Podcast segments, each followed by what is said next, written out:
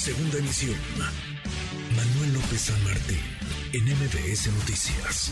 Hemos ido platicando del calendario electoral. Parece que vivimos en elecciones o entre elecciones en nuestro país. El reloj marca el calendario que vamos en 2022, sin embargo ya los tiempos están muy adelantados, no solamente en lo que toca a 2024, la sucesión presidencial, sino las dos paradas que habrá en materia electoral el próximo año. El Estado de México, por lo que implica, por lo que impactará pues eh, la batalla de batallas, un laboratorio en muchos sentidos, y el estado de Coahuila, dos entidades donde no ha habido alternancia, donde siempre ha gobernado el PRI. El caso del Estado de México es llamativo porque, pues desde hace un rato, Morena ha puesto sobre la mesa que será Delfina Gómez, quien fuera secretaria de Educación Pública hasta hace poco, su candidata, su aspirante, ya está, tiene coordinador de campaña, renunció la semana pasada a la titularidad de aduanas, Horacio Duarte se va a coordinar esa campaña. En el PAN han dicho que Enrique Vargas es su carta fuerte, que intentan o intentarán construir una alianza con el PRI y con el PRD, pero tienen ya un nombre. ¿Y en el PRI qué está pasando en el PRI? ¿Cuándo se definirán en el PRI? ¿Cómo están los tiempos?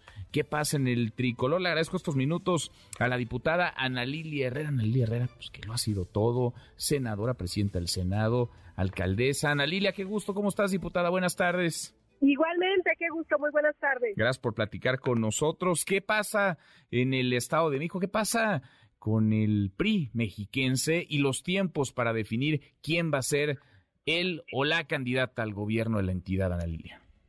Gracias, Manuel. Pues mira, el PRI en el Estado de México tiene sus propios tiempos y tiene una condición distinta a la del resto de los partidos, porque somos partidos del gobierno. Entonces, bueno, pues eh, ahí eh, habemos varias varios aspirantes. y yo lo que espero es que mantengamos la unidad, es por lo menos el esfuerzo que yo estoy haciendo todos los días y que veo que también están haciendo mis compañeras y compañeros, que haya unidad. Yo estoy lista para encabezar un proyecto incluyente. Hoy más que nunca el Estado de México nos necesita a todas y a todos. Ahora, los tiempos, porque, pues sí, evidentemente la, la, la definición eh, será, será clave, no puede dejar satisfecha a todas y a todos. Hay varios que han levantado la mano, varias que han levantado la mano.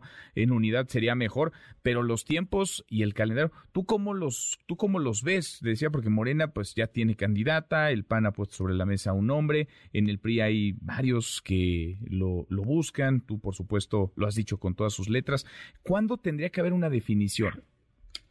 Legalmente la decisión puede esperar hasta enero.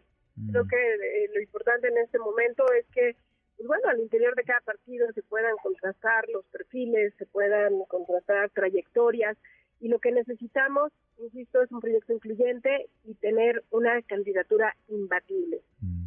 vamos, sin lugar a dudas, a una elección quizá la más compleja de nuestra historia se han, se han podido reunir todas, todos quienes aspiran en lo individual, tú te has sentado a la mesa. ¿Quiénes son los factores y cómo están, vaya, cómo se va a procesar esta decisión? ¿Va a ser por encuesta? ¿Va a ser, eh, digamos, por un acuerdo?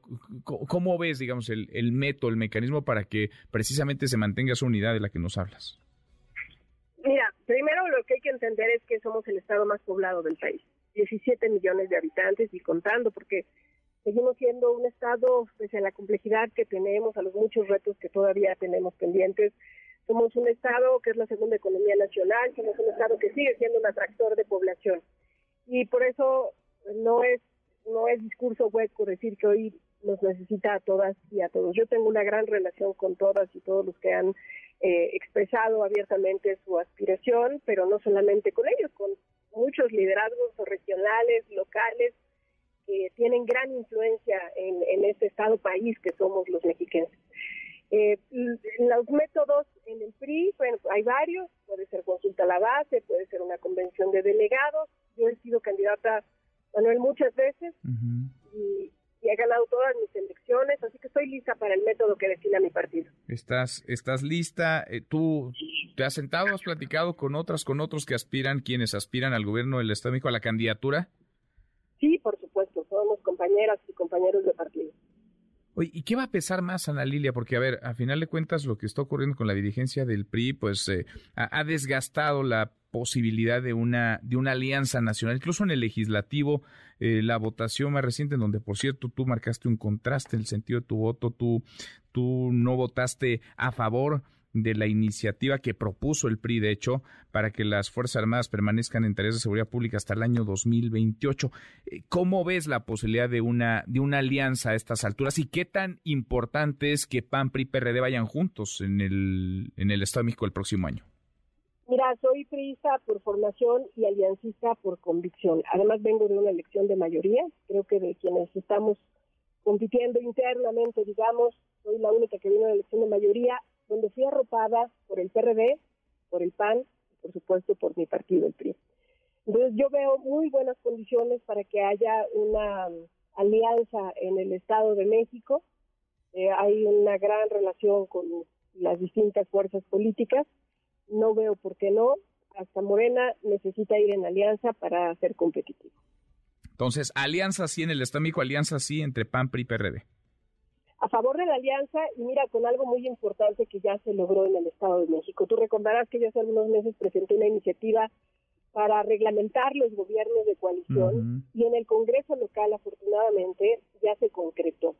Eso significa certeza hacia, la, hacia los ciudadanos. No, debemos perder de vista que quienes nos debemos los partidos políticos es a la sociedad. Y la sociedad hoy quiere saber que una coalición va a tener un programa de gobierno muy claramente definido, una agenda legislativa común y, por supuesto, un equipo de gobierno conjunto, donde las y los mejores vayan a la toma de decisiones.